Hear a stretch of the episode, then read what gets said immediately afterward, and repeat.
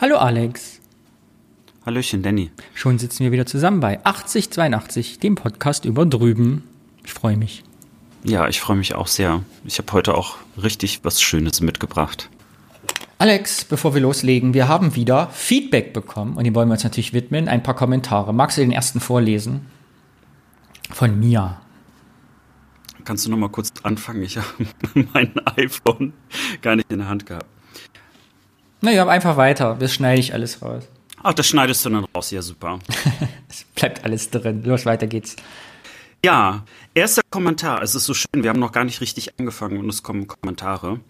Äh, der Osten, Überraschung und Bier, ganz wunderbarer Podcast. Als Kölnerin, die eine Weile im Osten gelebt hat, kenne ich das Phänomen, dass man erst drüben zum Ossi bzw. Wessi wird. Habe schon nach zwei Folgen mehr gelernt als nach drei Besuchen des zeitgeschichtlichen Forums in Leipzig. Bitte weitermachen, ich freue mich auf mehr DDR und natürlich auf mehr Bier. PS, sorry Danny, aber du sprichst kein reines Hochdeutsch. Ein ganz, ein ganz feiner, sehr charmanter Einschlag verrät deine Herkunft. Ich verstehe überhaupt nicht, was da lustig ist. ich finde das ich auch nicht. Ich kann ja auch vor allem meinen Originaldialekt, glaube ich, gar nicht mehr, weil ich so lange da weg bin. Das hat sich so durchmischt, weißt du. Also ich glaube, mein eigener Dialekt ist zu einer eigenen Karikatur geworden. Das Schlimmste ist eigentlich zum Thema Dialekt. Äh, damals mein äh, bester Freund in den 90ern, der ist dann umgezogen äh, ins Rheinland. Mhm. Und er hat dann erzählt, dass die in der Schule ihn immer diskriminiert haben und äh, ihn ausgelacht haben, weil er ja so einen krassen Dialekt hat. Er war aber Hochdeutscher, also sie haben gar nicht gemerkt, dass diejenigen mit einem Dialekt waren.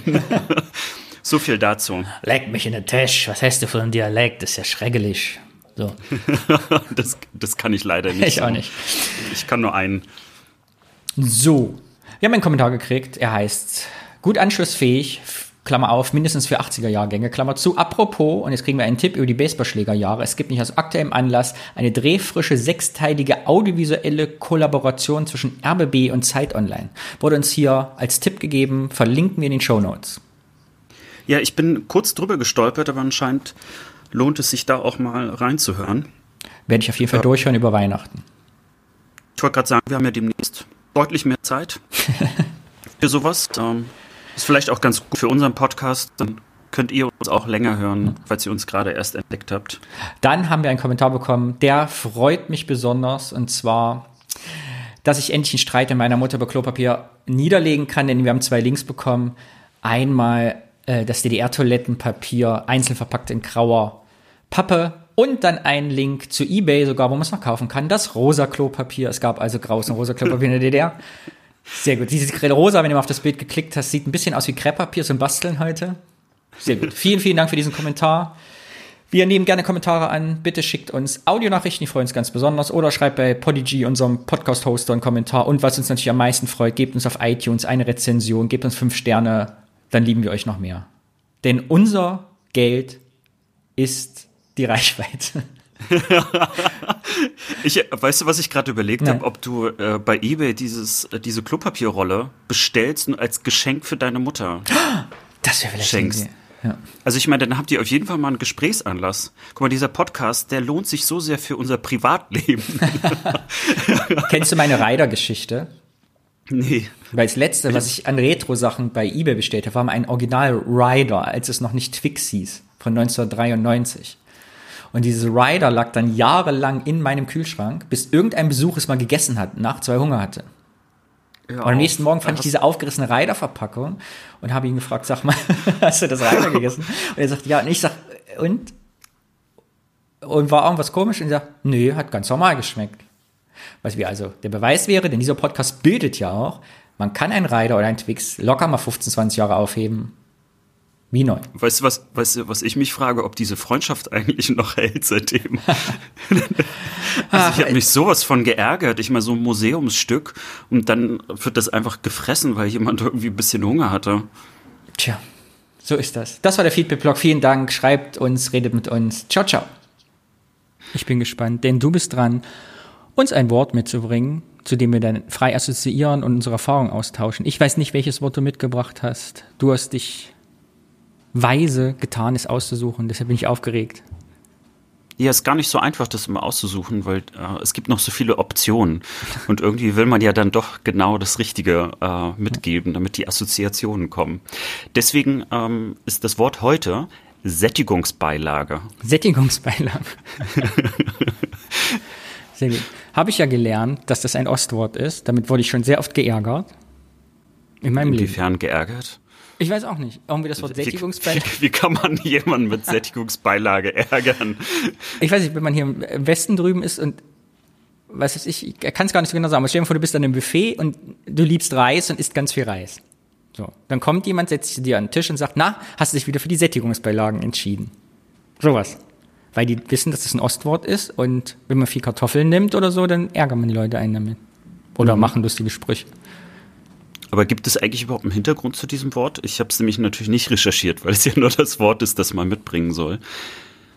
Ich glaube, am Ende ist es, denke ich, ein Fachbegriff aus der Küchensprache, oder? Also es geht was, also eine Komponente, die dazu beiträgt, in der Ernährungspyramide die Kohlenhydrate zu liefern, die satt machen.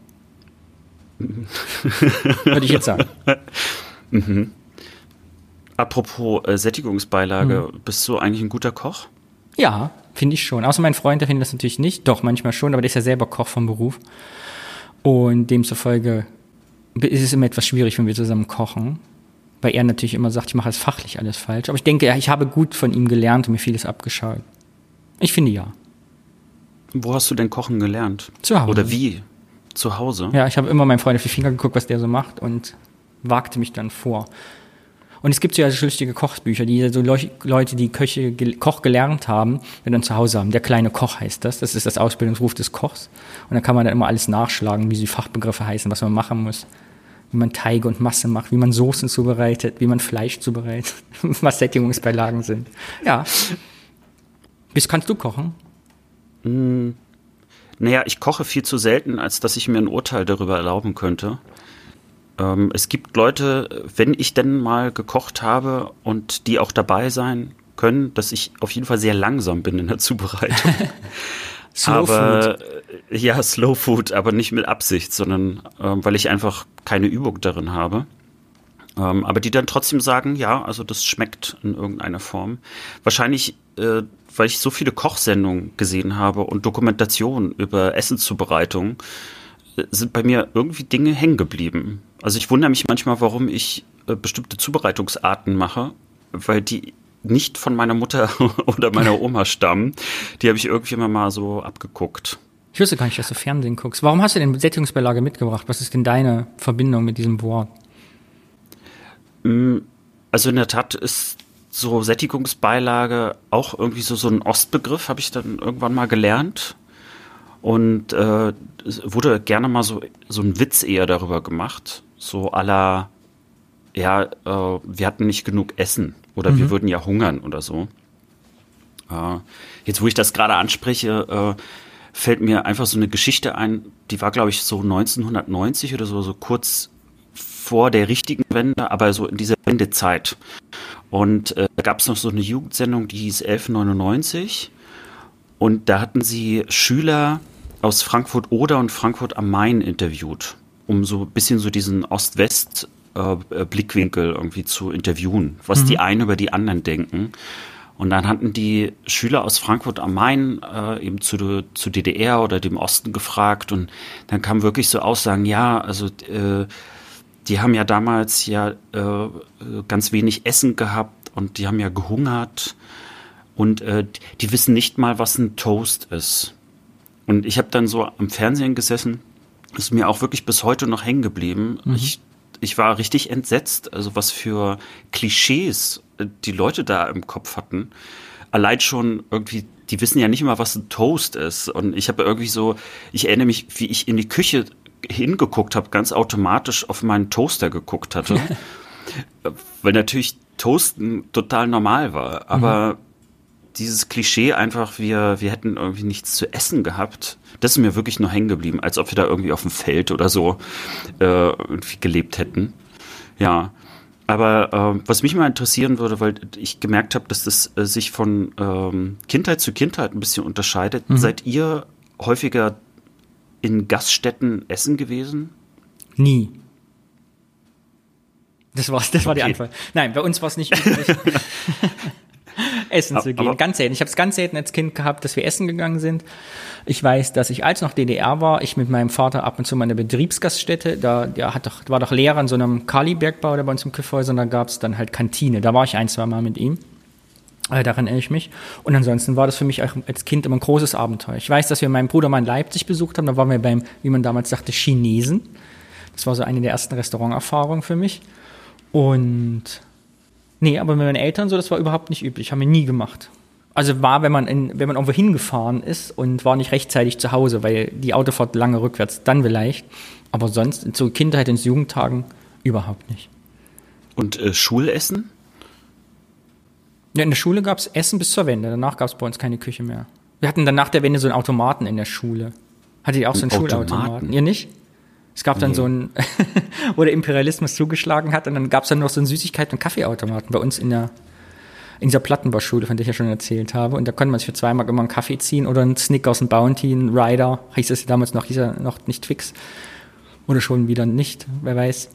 Mm, Genau, und da gab es keine Schulküche mehr. Das weiß ich, die wurde dann abgeschafft, nach, kurz nach der Wende. Bei euch gab es noch eine Schulkantine? Ne, wir hatten also erstmal die ersten vier Klassen, also das war ja noch dann äh, vor der Wende. Da gab es natürlich Kantinenessen und da musste ich auch immer hin. Ich mochte das eigentlich gar nicht so. Ich mochte aber auch die ganze Atmosphäre nicht. Das war immer so laut. Es war wirklich eine richtig große Schulkantine. Da ist auch später dann so ein kleiner Baumarkt reingekommen. Also Eure schon die Kantine war so Dimension. groß, dass ein Baumarkt. ja. Und das war auch so, so ein Zentrum. Dein ganzes Leben ist geprägt von heiteren Schulgeschichten. Aus deiner Kantine wurde ein Baumarkt, da wo dein Schulhof war, fährt jetzt eine Straßenbahn drüber. Das war allerdings auch noch ein anderer Teil. Das ist lustig, ich würde da gerne mal wieder hin, äh, wo die Kantine war. Ich kann mir gut vorstellen, dass es jetzt auch schon alles abgerissen worden ist. Ich habe überhaupt gar keine Vorstellung, wie es dort aussieht, weil es war äh, alles so ein Komplex. Äh, gegenüber war die Kaufhalle, aber was viel spannender ist, dass neben der Schulkantine äh, auch ein Restaurant war, also ein besseres Restaurant. Ich glaube, das hieß sogar Kopenhagen. Und äh, da sind auch manchmal irgendwie Touristen ähm, auch irgendwie hingekarrt worden. Und ich weiß noch, wie ich das erste Mal in diesem Restaurant auch essen durfte. Das war irgendwie so ganz merkwürdig, aber mir fällt jetzt erst auf, dass das direkt auch an der Küche von der Schulkantine dran gewesen sein muss, weil das der gleiche Komplex ist. Also da muss die Küche praktisch in der Mitte gewesen sein. Und äh, in diesem Gebäude waren aber noch so andere Sachen, so ähm, Schulbibliothek und alles Mögliche. Es war so, so ein- eine Art Bürgerzentrum irgendwie. Und äh, Man merkt, dass deine Stadt größer war, wo du hingegangen bist zur Schule als meine. erinnert- ja, ich merke schon. Schulbibliotheken. Das gab's bei uns gar Ja. Nee, und ansonsten, äh, ich erinnere mich vor allen Dingen, wenn ich an äh, äh, Schulkantine denke, immer an Grützwurst. Je. Und ich habe damals gar nicht gewusst, was das ist. Also ich meine, es war halt braun und ich habe das auch irgendwie ganz gerne gegessen, aber ich glaube, ich hätte es nicht gegessen, wenn man mir gesagt hätte, was das ist. Ich glaube, das gab's bei uns nie. An was ich mich noch erinnere, das war noch, glaube ich, dann ja wirklich noch DDR-Zeit im Kinderhort, war diese komische Schokoladensuppe mit Zwieback drin. Das gab's bei uns immer. Kennst du das? Ich glaube, das habe ich nicht gegessen, weil ich bin ja allergisch gegen Nüsse und äh, damals habe ich nichts, was mit Kakao oder Schokolade ist, gegessen. Ich habe erst viel, viel später herausgefunden, dass äh, zu DDR-Zeiten, weil Kakao so teuer war, äh, Schokolade und Kakao immer noch mit Haselnuss oder also mit Nuss irgendwie angereichert worden ist. Deswegen habe ich ganz lange gedacht, dass ich keinen Kakao vertrage, bis ich dann das erste Mal nach der Wende Nesquik äh, getrunken hatte. Das war auch der Grund, warum ich dann, glaube ich, bis, bis zum Ende meines Abis Kakao getrunken habe, frühmorgens. Wahrscheinlich so als Kompensation. Das heißt, deine ganze Kindheit gab's keine Schokolade, weil du dachtest, du quälst auf davon. Dabei war's ja, alles nur also nee, ich konnte es auch wirklich nicht essen. Also ich habe, sobald ich irgendwie Schokolade gegessen habe, habe ich auch ähm, eine Allergie verspürt. Und das war natürlich mal ganz traurig für meine Oma und alle, die irgendwie was schenken wollen, weil das Erste, was du natürlich Kindern schenkst, ist ja Schokolade. Ja. Aber zurück zum Thema Sättigungsbeilage. Bist, seid ihr denn essen gegangen? Du und deine Familie in deiner Jugend? War das bei Äh, super üblich? oft sogar. Ja? Also das hat sich, äh, das war schon äh, in meiner Kindheit und auch Jugend, äh, da war es ganz normal, dass wir häufiger irgendwo in eine Gaststätte oder Restaurant gefahren sind. Meistens immer gekoppelt zum Sonntagsausflug, dass man irgendwo spazieren war und dann ist man auch noch in so ein Restaurant gegangen. Und für mich war das ganz normal und deswegen habe ich auch eben gerade gefragt, weil ich ganz viele Freunde habe, die das eben nicht so kannten. Also für die war das so, als die als Student irgendwie anfingen, in einer anderen Stadt oder so zu leben und meistens auch mit mir dann unterwegs mhm. waren, waren die auch das erste Mal wirklich so in so einem Restaurant. Also mhm. nicht nur einfach Imbiss. Und dadurch war das für viele auch so gar nicht mal alltäglich, dass man dann eben mit Messer und Gabel isst und dass dort ein Weinglas steht und noch ein Wasserglas und also für viele war mhm. das immer so so heiti tighty und irgendwie ganz viel. Aber ich wurde relativ früh schon damit so erzogen. Ich weiß gar nicht warum. Also äh, ich würde jetzt nicht sagen, dass meine Eltern faul waren, beziehungsweise, naja, eigentlich mein Vater hat nie gekocht. also wenn, äh, eigentlich immer nur meine Mutter. Ja, mein Vater konnte, glaube ich, gerade mal so eine Ravioli-Dose aufmachen und äh, aufwärmen. Das war nicht so seine große Stärke. Ah ja, da ja. sind wir sehr verschieden aufgewachsen, genau. Aber ich weiß nicht, bist du Einzelkind? Ja, ich bin Einzelkind. Ja. Weil ich habe den Eindruck, bei mir hat es auch daran gelegen, glaube ich, dass wir ja teilweise noch zu fünf zu Hause waren. Ich glaube, das war einfach finanziell für uns auch eine Frage, die da so nicht lösbar war, weil ich glaube, meine Eltern ihr ganzes Geld für uns Kinder irgendwie aufgebracht haben. Ja, ich glaube, das unterschätzt man natürlich noch. Ähm, wenn man jetzt nur zu dritt ist, dann zahlt man natürlich auch weniger. Mhm. Und, und bei äh, uns, ich komme natürlich aus der Kleinstadt, in Thüringen war jetzt auch nicht so viel los. Also bei uns war jetzt natürlich auch nicht so, dass du eine große Auswahl, gerade nach der Wende, wo ja viel den Bach runtergegangen ist, was vorher eh schon schlecht war, jetzt keinen, also wo wollte man hingehen, so. Ja, das war nach der Wende ist wirklich ganz viel irgendwie kaputt gegangen. Und da waren aber auch noch einige so Gaststätten übrig geblieben, die, die sahen auch noch aus wie zu DDR-Zeiten. Also es war jetzt nicht wirklich ein Hort der Gemütlichkeit. Ja, ich kann das für mich auch nur anekdotisch sagen. Ich weiß nicht, ob das wirklich ein Fakt ist, der stimmt, aber nach meiner Wahrnehmung, als ich ins Rheinland gekommen bin, fand ich so faszinierend, wie viele gastronomische Betriebe es hier in kleineren Städten auch gibt. Also wenn ich bei uns in Nordthüringen Städte mit 20.000 Einwohnern sehe und hier 20.000 Einwohner, was es für blühende Gastronomielandschaften in solchen Orten hier im Rheinland gibt, das war ich aus Thüringen nicht gewohnt. Also hier scheinen ja, die Leute mehr essen und mehr trinken zu gehen, außer Haus.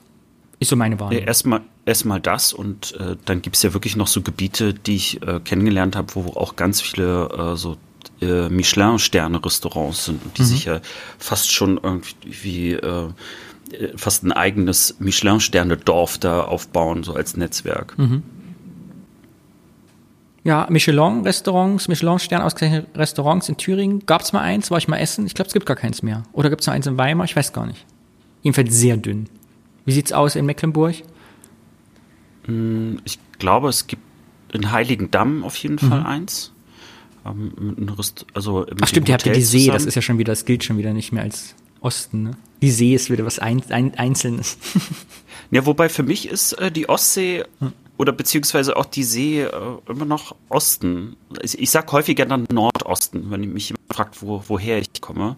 Weil wenn ich Norden sage, dann denken die meisten immer an Schleswig-Holstein oder Niedersachsen. Mhm. Und da wird es auch nicht akzeptiert. Also wenn ich sage, ich komme aus dem Norden, dann wird immer gesagt, nee, das ist nicht der Norden. Ach echt? Deswegen sage ich Nordosten, ja.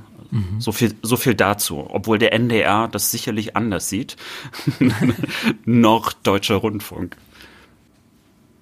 Ja, interessant. Ja. Sättigungsbeilage.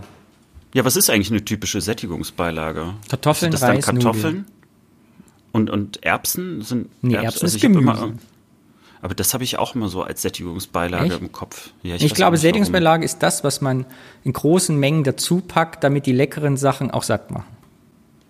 Also Schnitzel. dafür das Schnitzel ist nicht. Ach Mann. Du weißt, was ich meine. Ich glaube, wir werden gucken, was Sättigungsbeilagen ist und machen da mal ein Thema daraus. Das sagen wir ganz oft, ne? Und dann. Es ist das Folge 4. ja. Das zieht sich ja. Wahrscheinlich wird es dann irgendwann so eine Jubiläumsfolge geben, wo wir dann nochmal durch alle Podcast-Folgen durchgehen und die Themen, die wir uns auf den Zettel geschrieben haben, dann erstmal abarbeiten.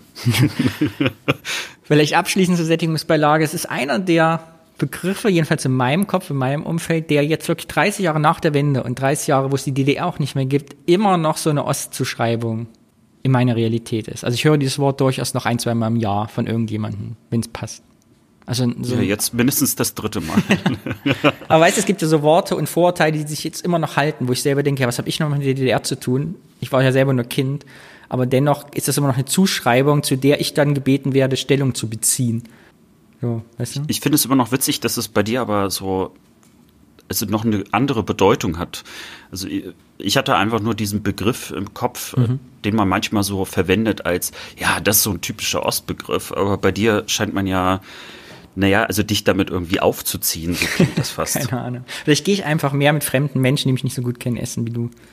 Wo man sich das dann traut. Meinst du, das, das ist der Grund? Hm. Oder, oder gibt es da vielleicht irgendwas Ich gehe mehr mit Wessis tiefergehendes? So. Keine Ahnung, ich weiß nicht. Aber das Wort ist mir durchaus noch präsent und spiegelt mir, wie gesagt, immer dieses, ja, irgendwie sind wir noch nicht zusammengewachsen. Und ich kann da nichts dafür. Was kann ich denn dafür, dass, es, dass die Leute viel Kartoffeln gefressen haben? Aber apropos Sättigung, weil vielleicht steckt da ja wirklich noch was dahinter. Bist du denn ein guter Esser gewesen als Kind? Nein, ganz schlecht.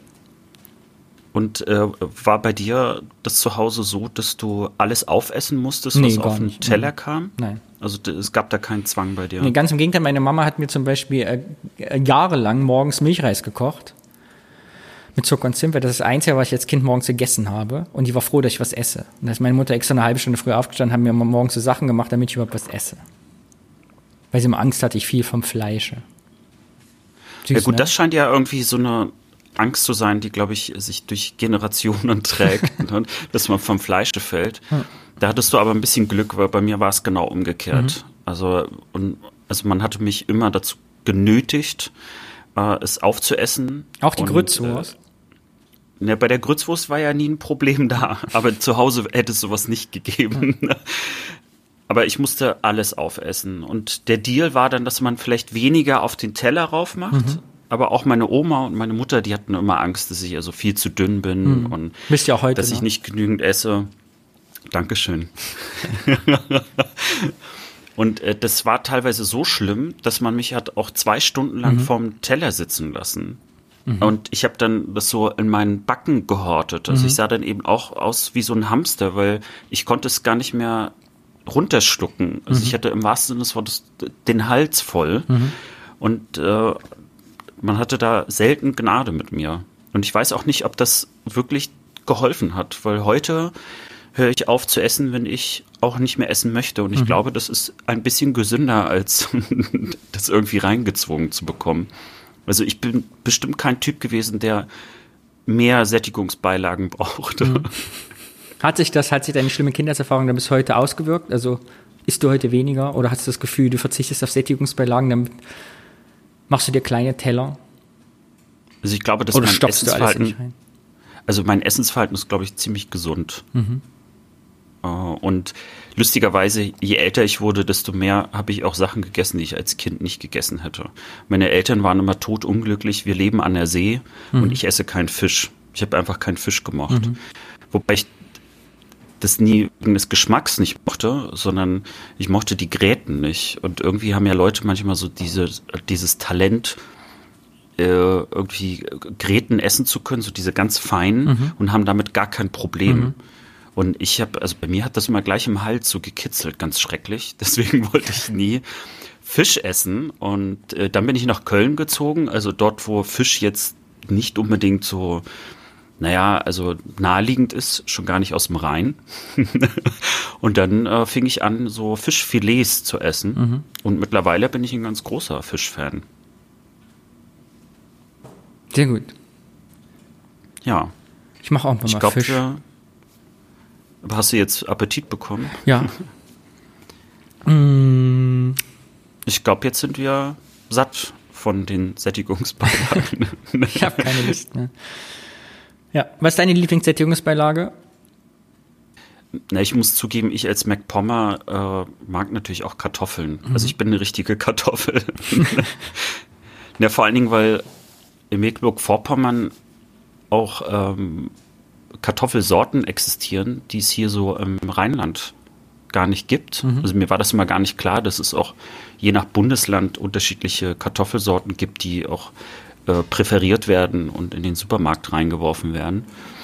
Und äh, da gibt es auch eine äh, Kartoffelsorte, die ist irgendwann äh, wieder hervorgezaubert worden. Ich, die gab es, glaube ich, früher mal und ist dann wieder hochgezüchtet worden. Die Geschichte kenne ich nicht ganz, aber die heißt Venezia. Mhm. Äh, und das ist so eine leckere Kartoffelsorte. Total lecker. Venezia. Und, Verlinken wir den also, das sind, also das sind so auch Kartoffeln, die man einfach so essen kann. Ein bisschen Butter ran und fertig.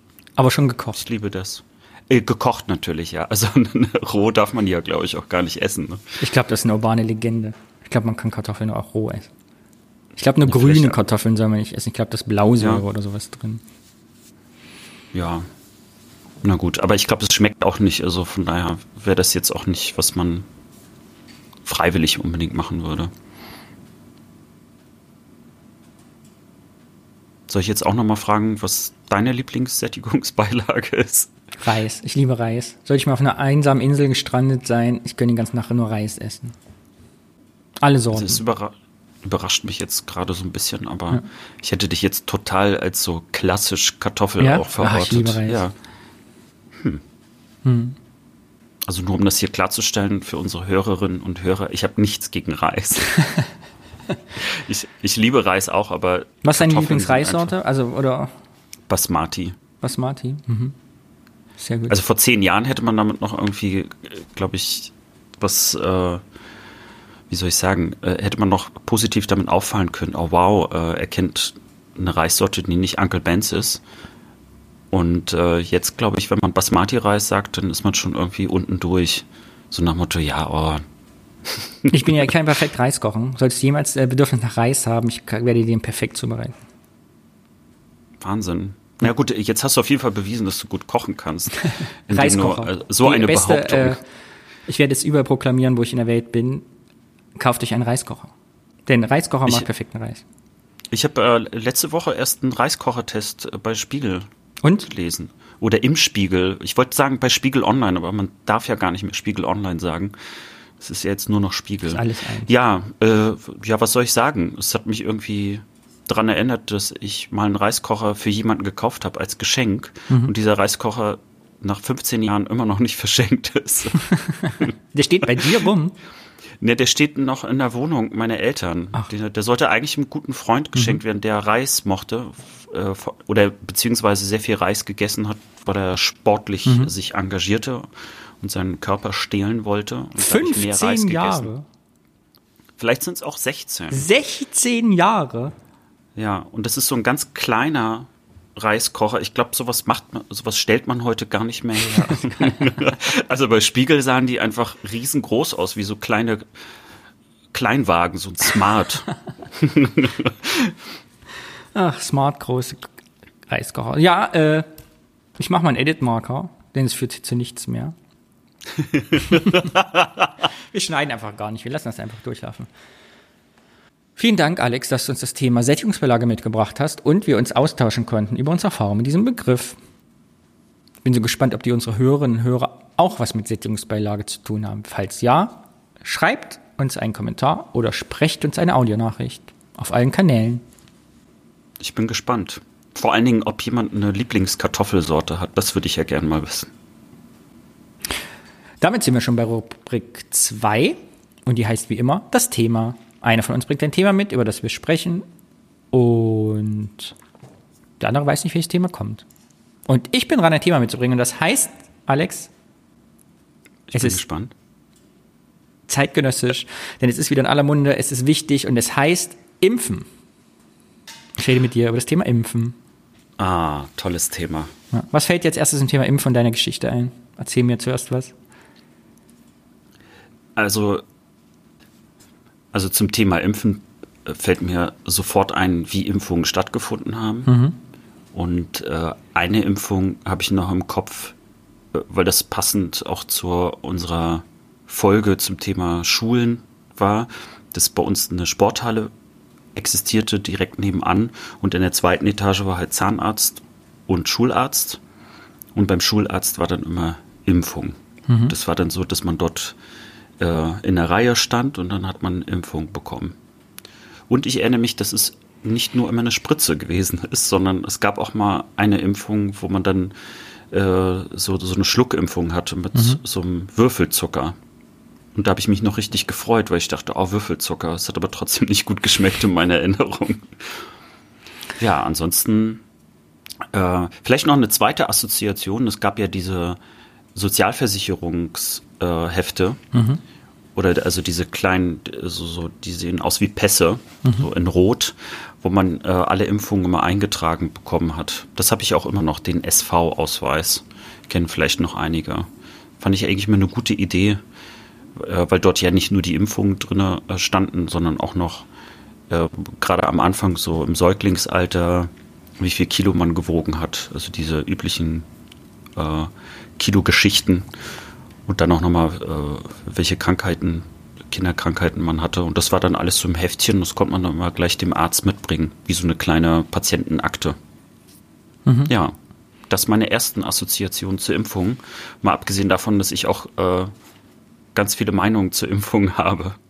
Du hast viele gespannt, Meinungen zur Impfung, sehr interessant. Darüber kommen wir gleich. Denn wir sind ja anders sozialisiert als im Westen. Auch heute noch ist, wenn man sich Statistik anguckt, lassen sich Bürger aus dem Osten und den neuen Bundesländern häufiger impfen als im Westen. Es gleicht sich etwas an, aber der Osten führt da immer noch.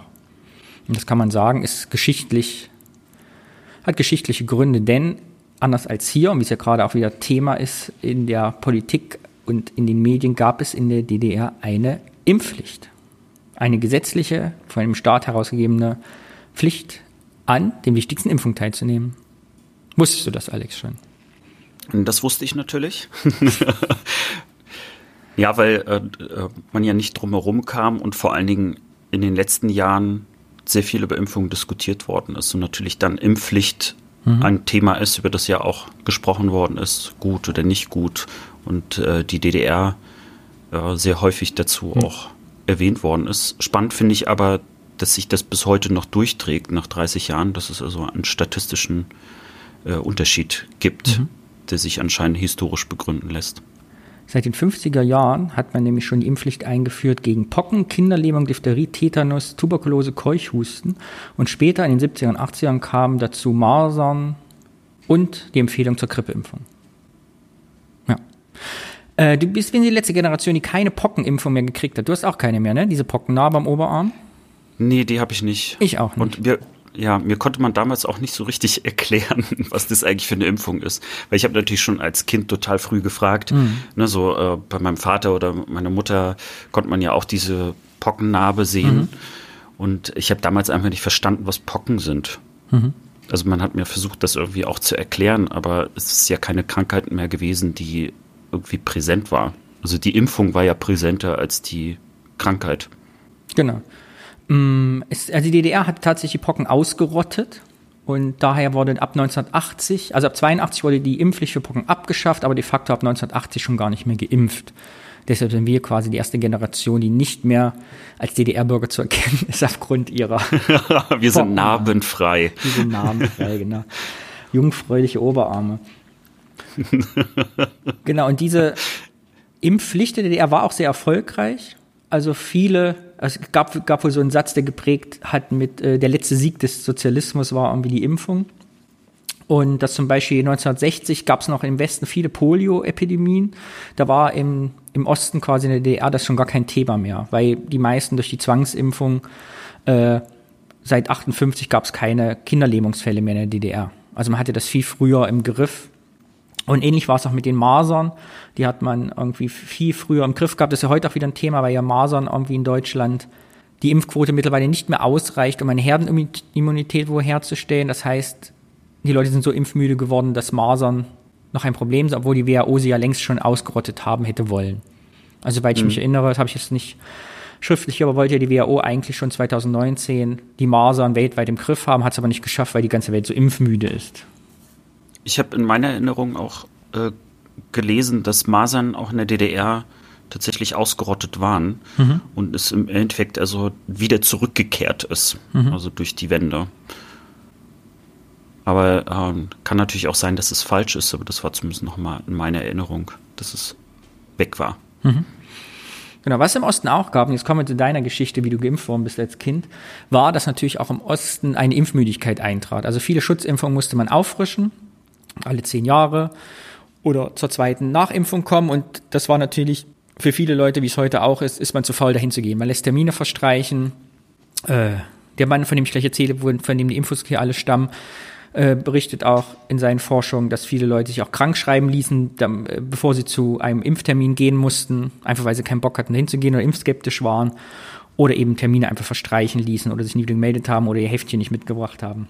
Und das führte nämlich später dazu, dass in den 60ern die DDR sich überlegen musste, ja, was machen wir jetzt eigentlich? Also ihr, der Mann, der Herr Malte Thiessen, von dem erzähle ich gleich noch was, ein Forscher, der zum Thema geforscht hatte äh, in seinen Zahlen, dass im Osten und vor allem im Nordosten, also in Rostock, da kommt ja deine Stadt zu tragen, äh, die Impfquote teilweise bei unter 50 Prozent lag wow. in den 60ern.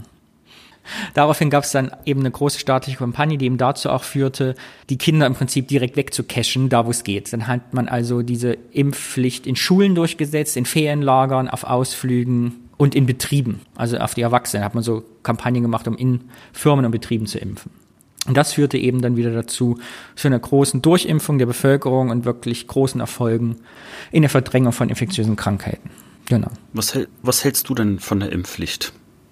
das erzählen wir gleich. So, so, kann man natürlich auch eine Reichweite steigern, genau. indem man so ein, so ein heikles Thema direkt schon mal aufwirft. Genau, und das ist die Geschichte, die ja heute erzählt wird. Ich weiß von meinen Eltern, mir.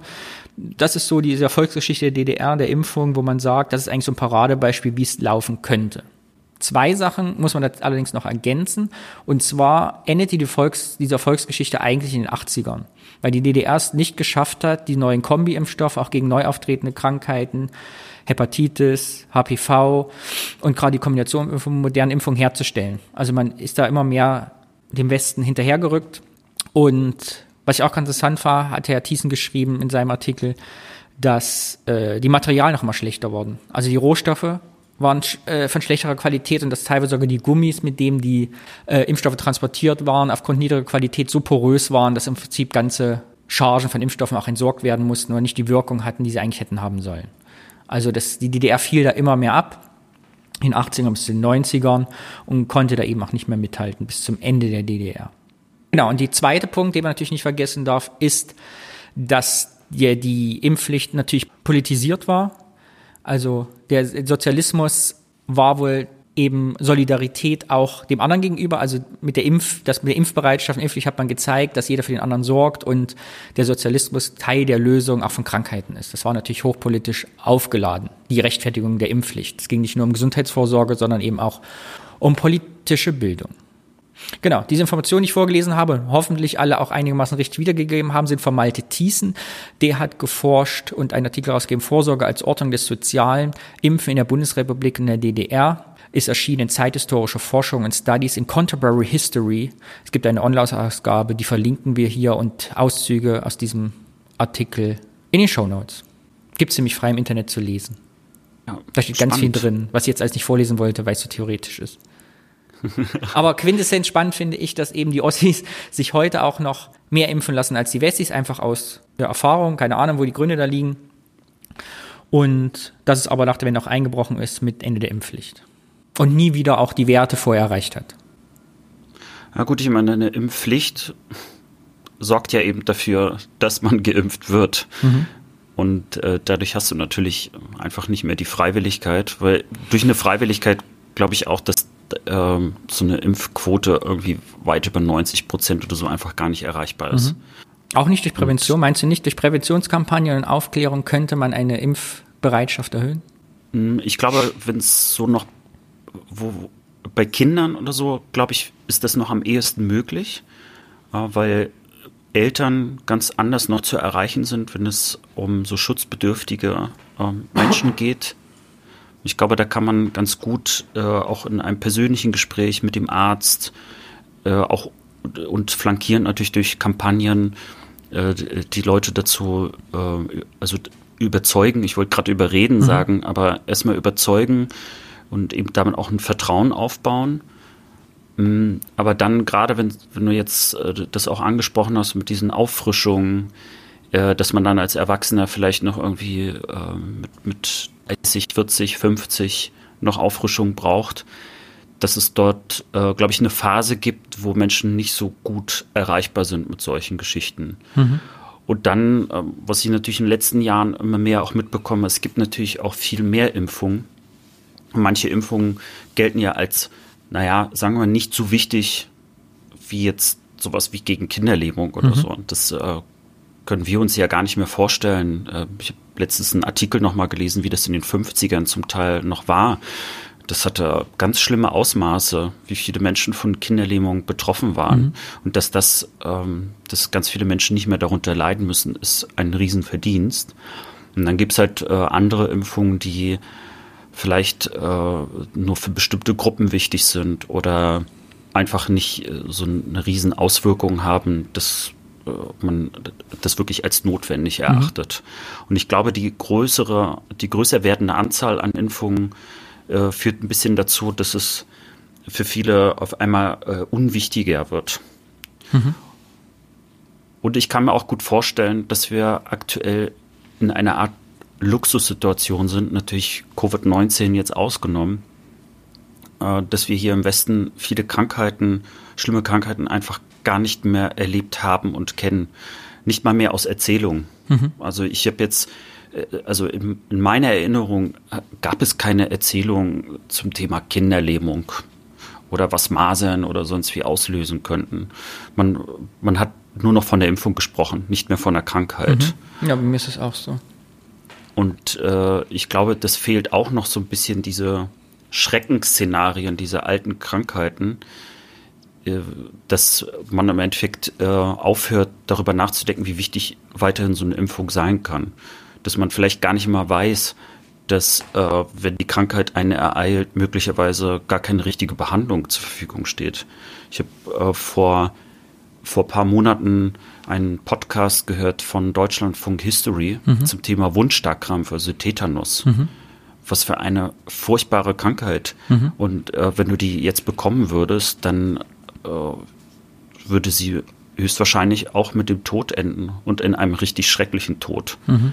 Also niemand sollte so eine Krankheit jemals haben. Mir wurde eben auch erzählt, also was für ein Verdienst das war, als diese Impfung auftauchte und man äh, das verhindern konnte. Weil das heißt ja Wunschkrampf, weil man sich also immer mehr verkrampft, also mhm. nicht, sich gar nicht mehr bewegen kann. Es gibt dann auch das sogenannte Teufelsgesicht, also weil dein äh, Gesicht sich so verkrampft, dass es aussieht, als ob du wie äh, äh, also so lächelst, mhm. aber als ob der Teufel eben lächelt. So wurde mhm. das dann auch mal beschrieben.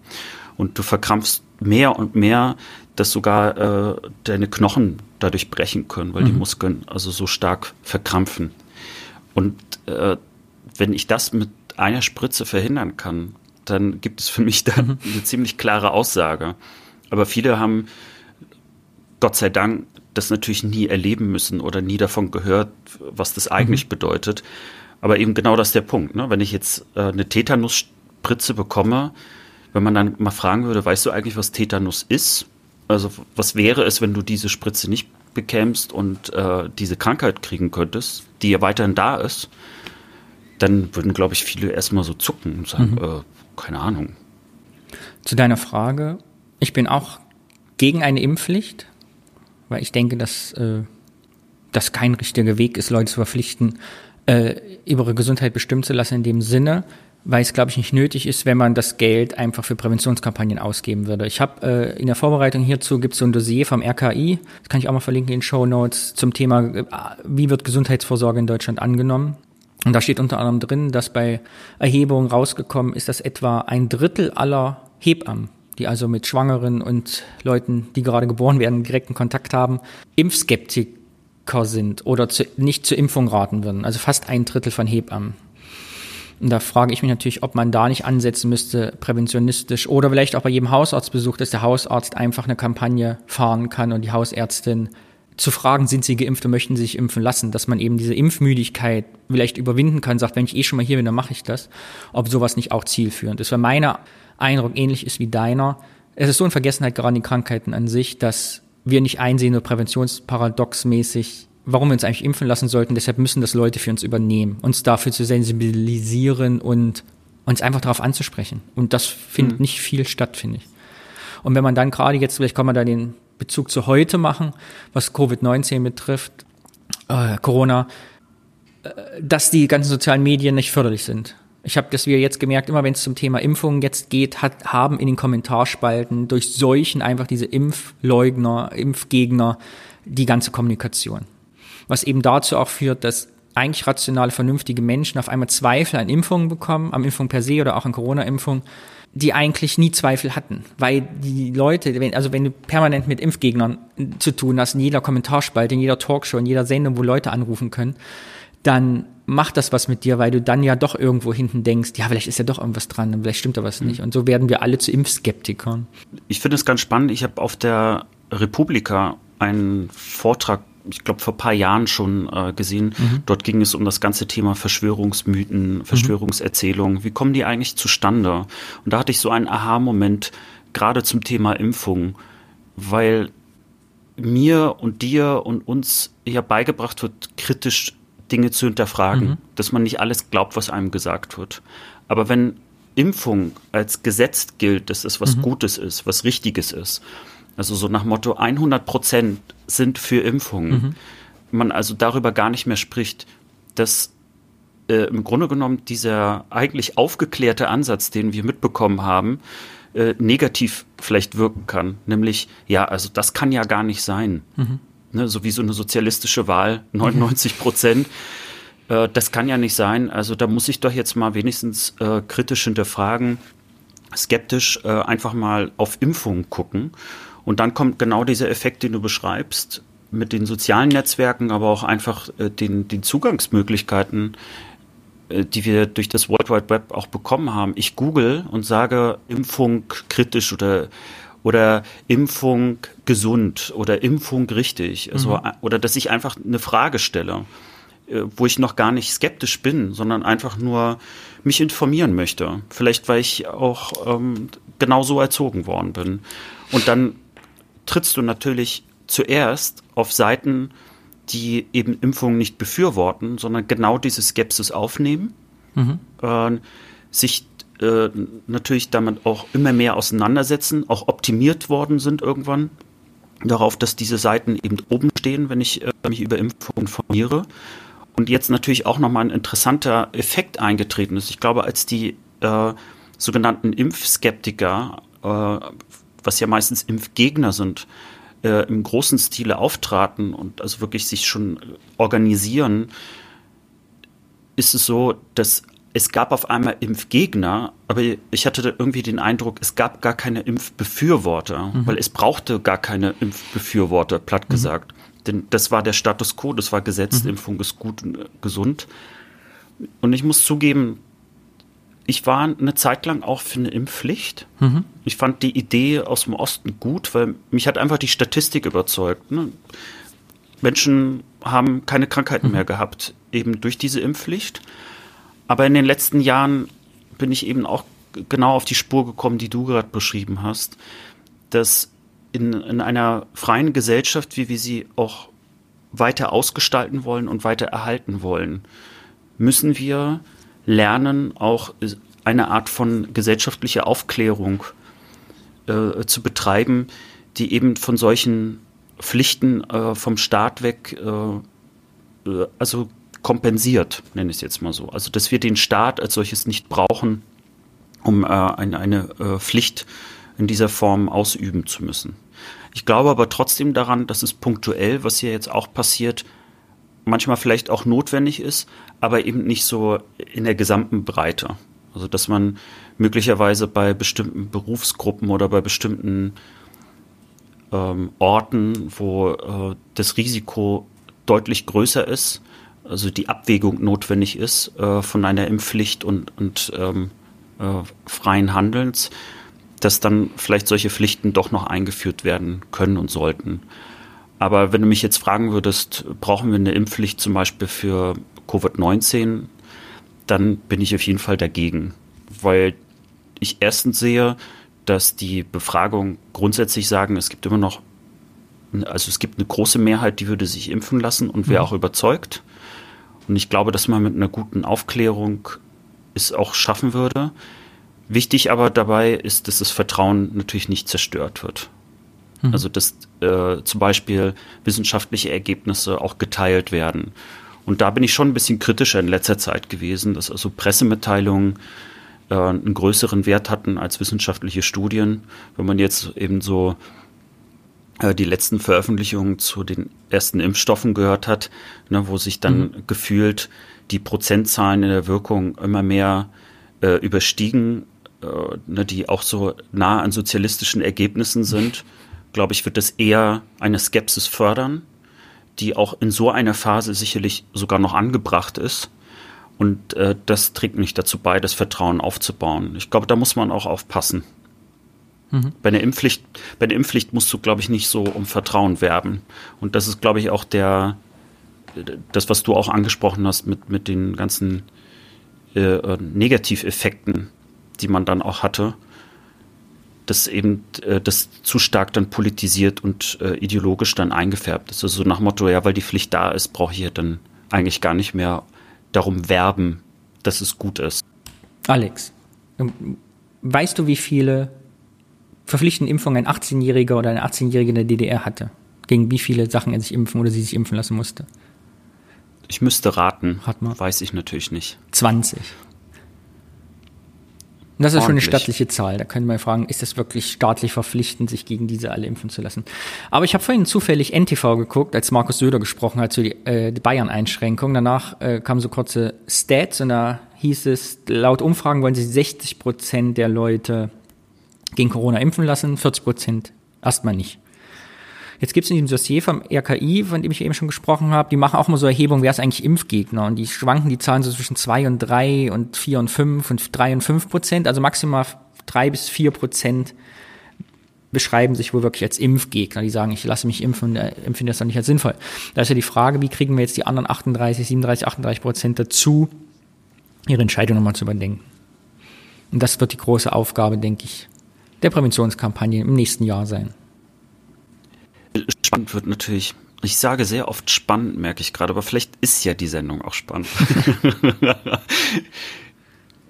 Was ich glaube, wenn die Entscheidung erstmal wirklich da ist, noch ist sie ja nicht da, mhm. das sind ja alles sehr virtuelle Befragungen, dann äh, wird sich das vielleicht auch nochmal verändern. Also auch vielleicht zum Positiven, dass man dann äh, merkt, okay, um mich herum sind Menschen, die äh, sich impfen lassen. Man wird, man wird darüber reden, aber in einer realen Form. Also nicht, was wäre, wenn, sondern hast du dich schon impfen lassen? Und das wird nochmal bei Leuten auch was auslösen. Mhm. Aber ich kann mir gut vorstellen, dass es da so Art unterschiedliche Wellen geben wird.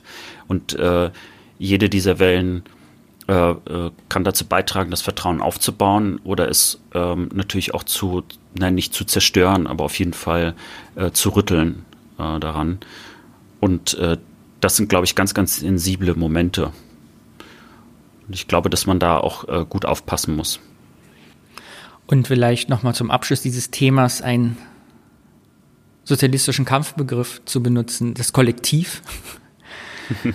Vielleicht äh, trägt das ja im Osten dazu bei, dass doch noch mehr geimpft wird als im Westen. Und vielleicht ist der Kollektivgedanke ja auch die Frage für Corona, denn wie zum Beispiel das Beispiel, was du hattest mit Tetanus, ist ja keine ansteckende Krankheit. Covid-19 ist das schon. Was bedeutet, ich schütze mit der Impfung nicht nur mich, sondern auch andere.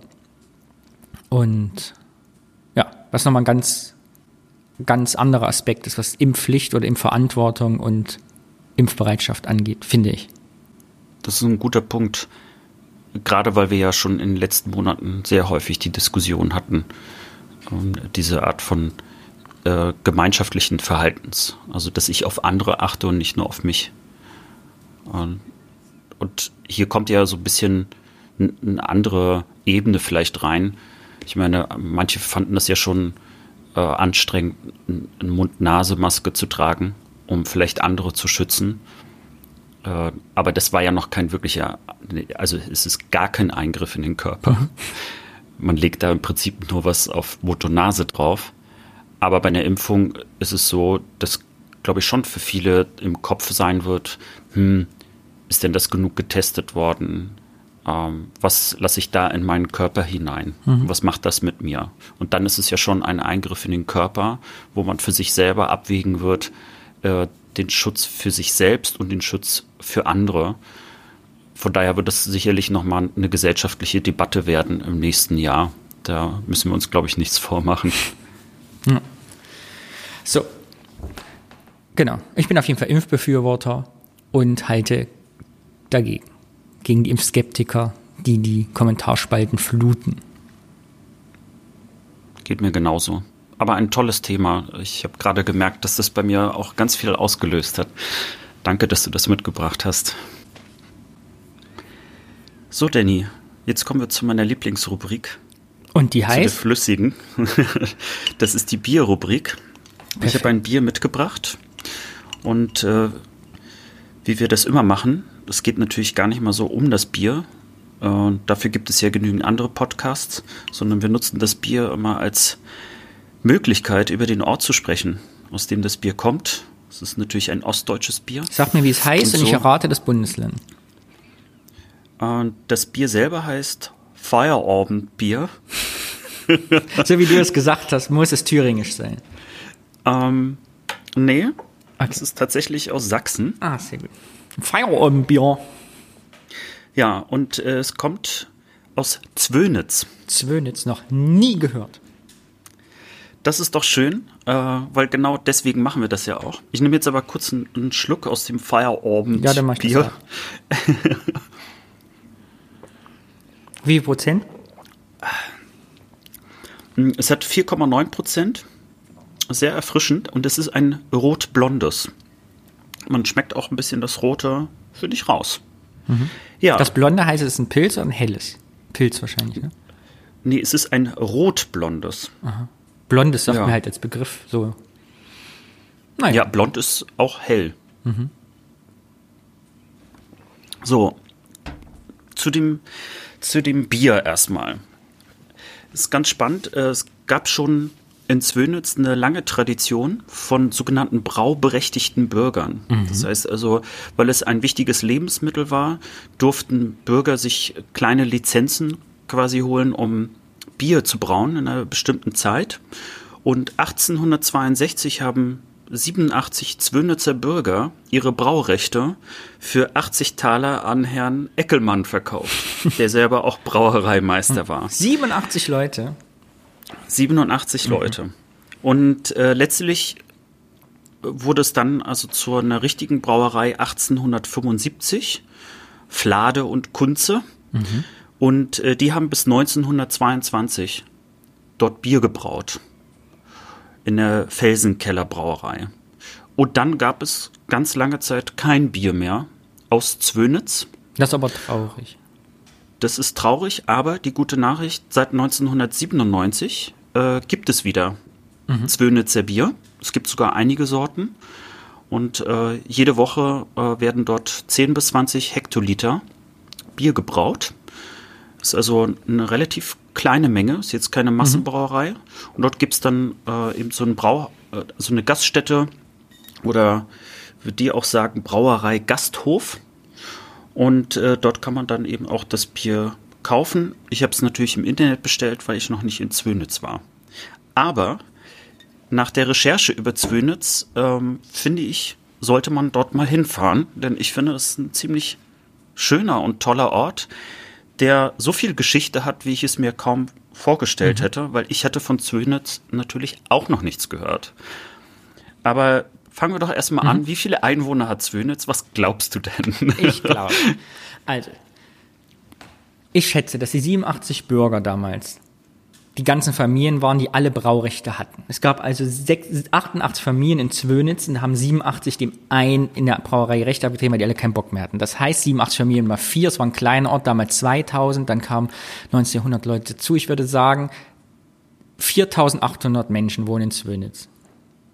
Gut, mal drei. Ah. Ich finde aber die Rechnung gar nicht so schlecht, weil äh, Zwönitz natürlich auch Eingemeindungen Mhm. hatte über die Zeit hinweg. So ist vielleicht deine Rechnung gar nicht so schlecht.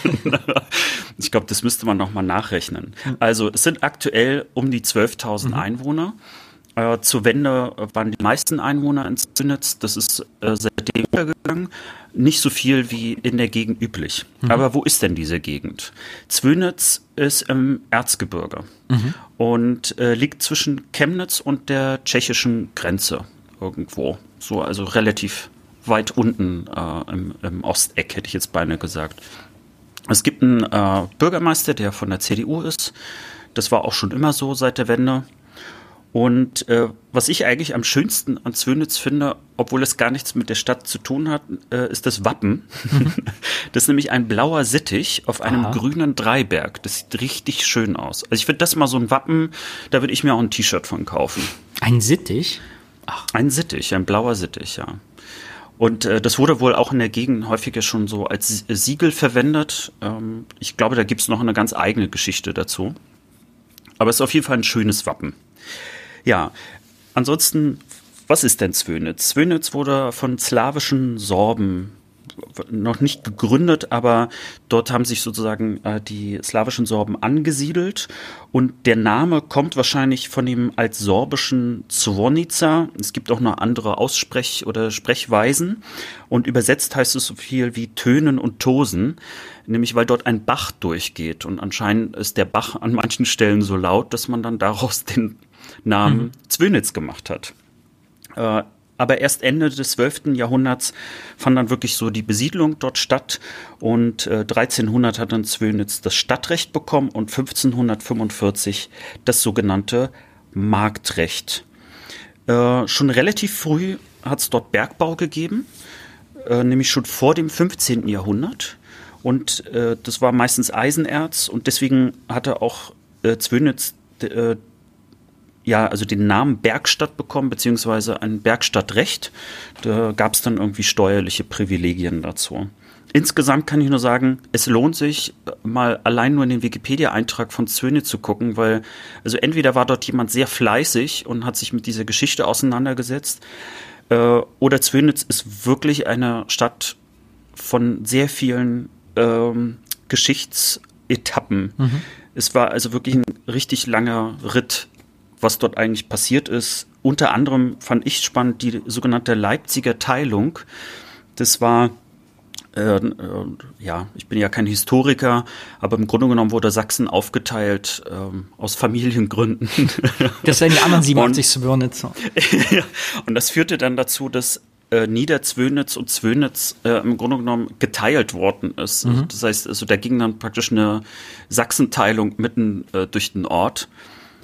Ja, also hatte auch dazu geführt, dass dort teilweise unterschiedliche äh, religiöse Ausprägungen waren, obwohl das also alles immer noch ein kleiner Ort ist, wenn man so will. Ja, und dann 1875 ist dort auch eine wichtige Bahnstrecke äh, gebaut worden. Also unter anderem konnte man dann von Chemnitz nach Zwönitz, eben weil im Erzgebirge ganz viel äh, im Bergbau oder generell Industrie war, ist auch relativ früh dann eben dort auch eine Bahn gebaut worden. Hm. Was ich nochmal schön und spannend finde, also nicht schön das Ereignis als solches, sondern äh, du hattest mich ja so ein bisschen inspiriert äh, bei Köstritz, äh, sich auch mhm. mal über die etwas aktuellere Geschichte äh, zu beschäftigen. Und äh, da tauchte der Name Gerta Uhlich auf. Gerta Uhlich ist eine Frau, die Ende April 45, also als der Zweite Weltkrieg praktisch schon zu Ende war, aber noch nicht offiziell, weigerte sie sich äh, aus einem Lazarett, das dort äh, zeitweise gebaut worden ist, die weißen Fahnen zu entfernen, mhm. weil sie eben der Meinung war, dass dieser Krieg eben zu Ende ist und es sich nicht mehr lohnt, also dort dafür zu kämpfen. Mhm. Und äh, es gab aber genügend noch Fanatiker, die äh, sie dafür dann leider auch noch bestraft haben. Und äh, die SS hat sie dann in der Nähe von Zwönitz umgebracht. Mhm. Für sie ist aber ein äh, Denkmal aufgestellt worden, so dass man also die Stelle, wo sie umgebracht worden ist, äh, sich mit der Geschichte auseinandersetzen kann. Schüler pflegen auch dieses Grabmal oder Denkmal. Und äh, die gute Nachricht aber zumindest, dass diejenigen, die sie umgebracht haben, aber verurteilt worden sind. Das heißt also, die sind nicht davongekommen. Ja, was gibt's noch zu Zwöne zu sagen? Äh, 2015 gab es eine Bürgermeisterwahl und das war die erste Bürgermeisterwahl seit 1990, äh, als dass es mehr als einen Kandidaten gab. Mhm, echt? Also drei Kandidaten sind dann angetreten. Mhm. Und äh, trotzdem hat aber die, die CDU an der Stelle gewonnen. Mhm. Die Wahlbeteiligung ist übrigens dadurch nicht höher gewesen. Mhm. Äh, sie ist sogar noch mal ein Stück weit niedriger gewesen, obwohl es eben also mehr Auswahl gab. Jetzt, wo wir eine Wahl ja. haben, gehe ich nicht mehr hin. Ja, wobei, also die Prozentzahlen unterschieden sich mhm. jetzt nicht gravierend. Also es, es wirkte relativ stabil. Das waren nur die 87 ja. Zwirnitzer, die ihre Bierrechte verkauft haben vor 400 Jahren. Die haben gesagt, ich gehe jetzt nicht mehr. genau. Ähm, dann natürlich ein bisschen, was zum Erzgebirge auch dazu gehört. Es gibt natürlich eine riesige Weihnachtspyramide auf dem Marktplatz, über drei Etagen hoch. Mhm. Ach. Äh, und dazu gibt es wohl noch eine kleine Anekdote von 1969, den sogenannten Engelsstreit. Also eigentlich hieß er gar nicht Engelsstreit. Ich habe ihn jetzt zum Engelsstreit erhoben. Es ging aber darum, dass dort ein äh, SED äh, Mitglied, Funktionär, wie auch immer, äh, sich äh, beschwert hat, dass dort eben Engel äh, gebaut oder gemacht werden sollten, also wahrscheinlich wegen religiöser Symbolik, wie auch immer. Und das ging dann halt ganz hoch bis ins SED-Präsidium. Und äh, es gibt ja manchmal so äh, kleine Anekdoten zu solchen Städten. Zwönitz ist die Stadt, die in Deutschland auf dem letzten Platz der Städteliste ist. Das heißt, wenn man sich alle Städte anguckt, mhm. ist das die letzte Stadt im Alphabet. Ach. Es gibt also keine Stadt mehr, die unter Zwönitz steht. Toll. Jetzt habe ich nicht nachgeguckt, was an erster Stelle steht, aber zumindest an letzter Stelle Aachen. ist Zwönitz. Stimmt, weil sonst müsste es ja noch eine Stadt geben, die drei A's hat. Um Oder A Aben. Vielleicht gibt es eine Stadt, die heißt Aben. Oder Ach. Naja. Ah ja, spannend. Hast du noch was oder war es das zu Zwönen? Ich habe jetzt schon Lust ich, hinzufahren. Ja, also man muss wirklich sagen, es sieht total schön aus. Es gibt ganz tolle Gebäude, die auch in äh, Filmen mhm. häufiger auch mal auftauchen. Und äh, da gab es auch ein, äh, ja, also so ein Gesundheitsbad, hätte ich jetzt beinahe gesagt. Also wie nennt man das nochmal, wenn Leute irgendwie ähm, Kur? Kurbad, ja, so ähnlich ist, mhm. glaube ich, nochmal ein anderer Begriff, Heilbad. aber Heilbad, ja. das war's. Nicht zu verwechseln mit dem Heilbutt, das in Rostock Athen. ja. ja, und äh, es lohnt sich, glaube ich, wirklich dorthin zu fahren. Auch wenn äh, Fremdenverkehr, wie es so schön gesagt wird, oder Tourismus relativ neu ist, historisch gesehen, für diesen Ort. Aber es lohnt sich auf jeden Fall, dort mal ein, zwei Tage zu verbringen und äh, sicherlich dort das eine oder andere Bier auch mal zu trinken. Und äh, wenn wir es jemals schaffen sollten, mal so eine Biertour zu machen durch mhm. den Osten, würde ich fast vorschlagen, dass wir mit Z beginnen. Auf jeden Fall. Zwirnitz ja. in Sachsen. Sehr schön. Vielen Dank. Ja. Was man Prost alles im Internet bestellen kann. Pro Host. So, mit diesem Bier endet auch dieser Podcast, aber natürlich mit der guten Nachricht. Denn Ossis jammern nicht nur, denen geht es nicht nur schlecht und die Wirtschaft liegt am Boden. Nein, es gibt auch gute Nachrichten. Und willst du die gute Nachricht der Woche hören? Wäre jetzt komisch, wenn ich sagen würde nein. Dann lege ich einfach auf. nein, bitte nicht. Na dann hau mal raus. Die gute Nachricht, das Tesla-Werk ist fast fertig in Brandenburg. Jetzt schon? Ja, fast. Haben die nicht erst vor einem Jahr eine Genehmigung bekommen? Ja, die Genehmigungen sind sogar alle noch nicht da. Also es gibt sogar Baugenehmigungen, die noch ausstehen. Man geht aber davon aus, dass was wird. Elon Musk hat ja auf Deutsch getwittert letztens. Hast du es gelesen? Nein. Elon Musk hat einen Tweet verfasst, wo in dem er schrieb, Moment, bitte arbeiten Sie bei Tesla Giga in Berlin. Es wird super Spaß machen. Wow, das klingt wirklich wie Google Translate. Aber ich glaube, er hat damit die beste Stellenanzeige gemacht, denn ich glaube, es haben 28 Milliarden Menschen retweetet. Aber warum ist das eine gute Nachricht? Denn man geht davon aus, dass Brandenburg nächstes Jahr im Frühjahr, die wollen ja das Model Y, glaube ich, da bauen, 12.000 Arbeitsplätze direkt schaffen will.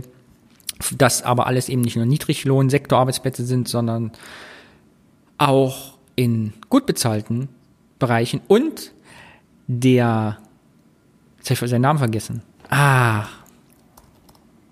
Ich mache einfach einen, da merkt kein Mensch.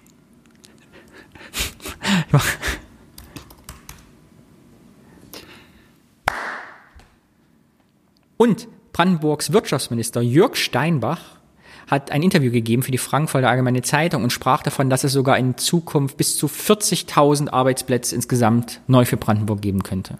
Und wenn das mal keine gute Nachricht ist.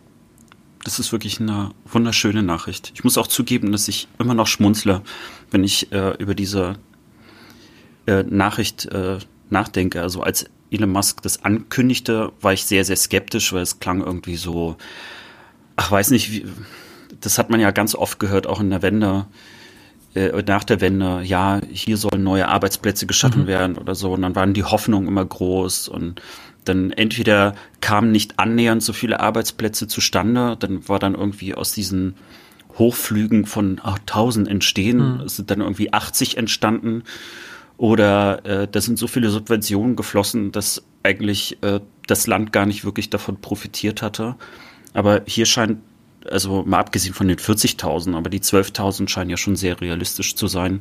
Und gerade auch die Nachricht, äh, die ich von einigen Gewerkschaftern auch gelesen und gehört hatte, dass äh, teilweise weit über Tarif sogar gezahlt wird und man eher sogar davon ausgeht, dass es dazu beitragen wird, dass in der Umgebung möglicherweise Leute auch ein Stück weit vielleicht mehr verdienen könnten mhm. äh, über einen mittelfristig, langfristigen Zeitraum. Und äh, ich glaube, dass es echt eine gute Nachricht für diese Gegend ist und äh, sei ihr gönnt. Ja.